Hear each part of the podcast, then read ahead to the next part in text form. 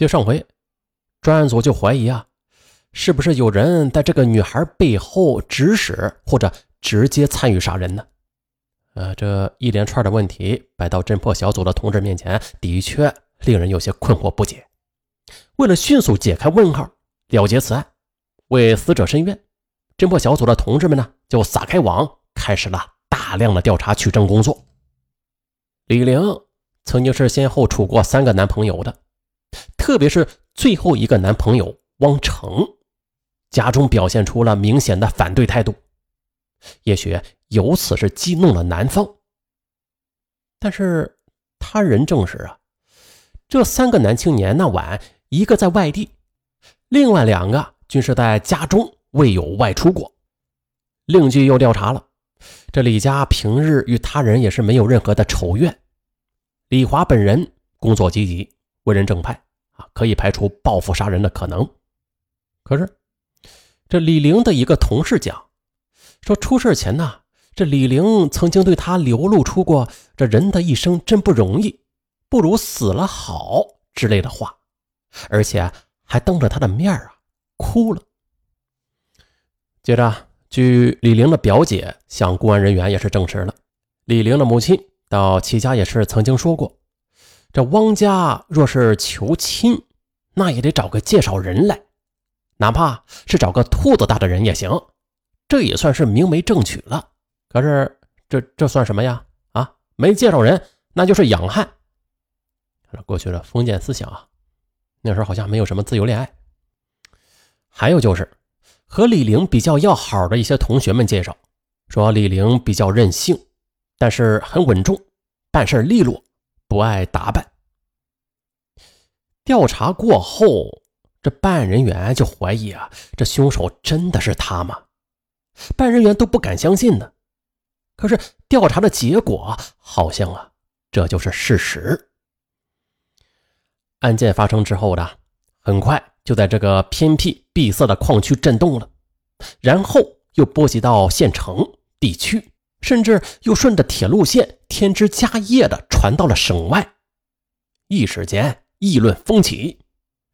不过，尽管封建时代啊有人呢为争夺地位而弑兄的人，但是如此年轻的女子，她怎么能够残忍的用枪打死亲生父母和同胞手足啊？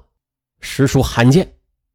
可是啊，这罕见归罕见，这事儿还是发生了。新年刚过，外貌清瘦，举止文静，年仅二十周岁的姑娘李玲，便因为杀人罪被公安机关依法逮捕。这是在公安机关掌握了大量的证据之后做出的决定。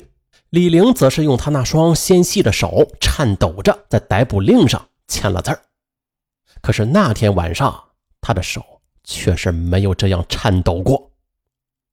昏黄的过道里。传来值班民警游动时发出的擦擦的脚步声，单调而又乏味。李玲蜷缩在墙角，微闭着双眼，从铁门上这方孔中泄进来的灯光照在她那苍白的、毫无血色的脸上。她不敢再想起那可怖的夜晚，竭尽全力的想把一切记忆都从脑子里给抹除掉。可是，这可能吗？同监室的女犯翻了个身，这嘴里喃喃的说着什么，然后又酣睡过去。和哥哥相见的那一幕，突然一下子就明晰起来，记忆也是不受控制的，迫使着他的脑子转动起来。哥，你怎么才回来呀？李玲从楼道里跑到招待所的大门口，迎住李俊。李俊则默默的用猩红的眼睛瞅瞅他，紧咬住嘴唇，没有吱声。这无声的回答里，包含着难以忍受的痛苦和愤怒。哥，你知道了。看着李俊那紧绷着的脸，他自然是明白了哥哥给他带来的是什么样的消息。这也是李玲早就。预感到了，四周像是死一般的宁静。囚室里缓缓地流动着一股潮湿的霉味儿。这霉味儿啊，虽然很淡，但是却尽情的、全部的都钻到了李玲的鼻孔里。这一夜又要失眠了。明天就要开庭，此时对生的渴望和对死的恐惧，像两条蛇一样死死地缠住了他那颗形同槁木、死灰般的灵魂。他突然觉得这间囚室就像是一个无底的深潭，而自己则像是夜行人一样掉了进去，一点点的往下坠，越坠越快。头顶上还有一柄利剑，紧跟着也坠了下来。这一切太可怕了，李玲不由得浑身出了一阵冷汗，睁开眼环顾四周，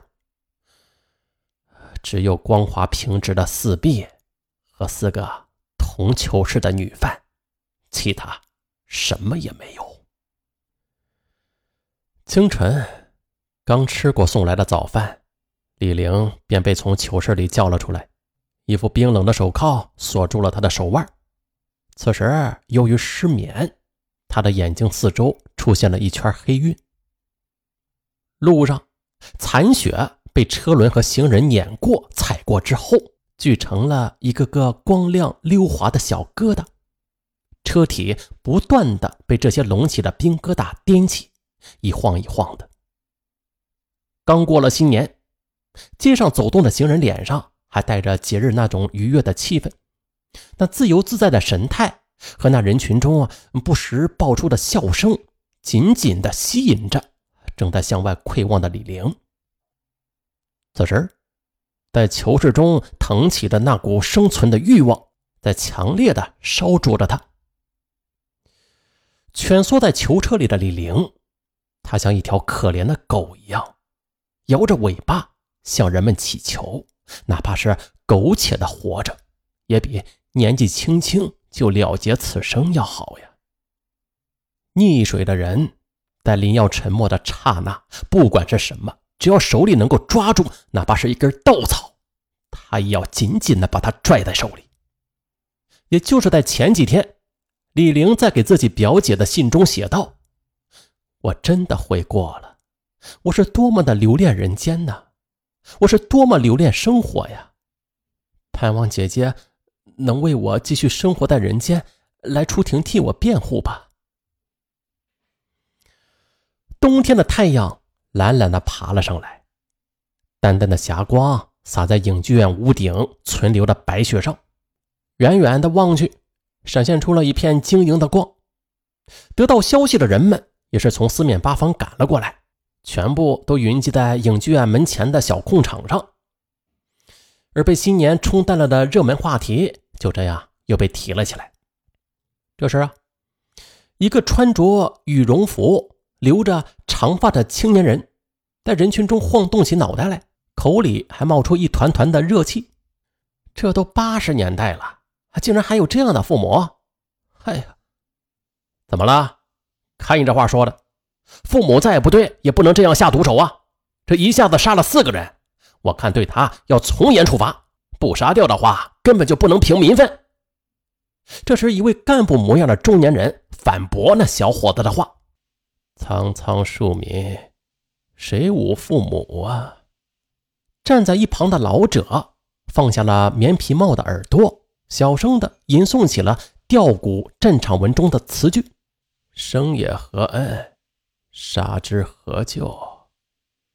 哎，老者仰天长长叹息，真是罪孽呀！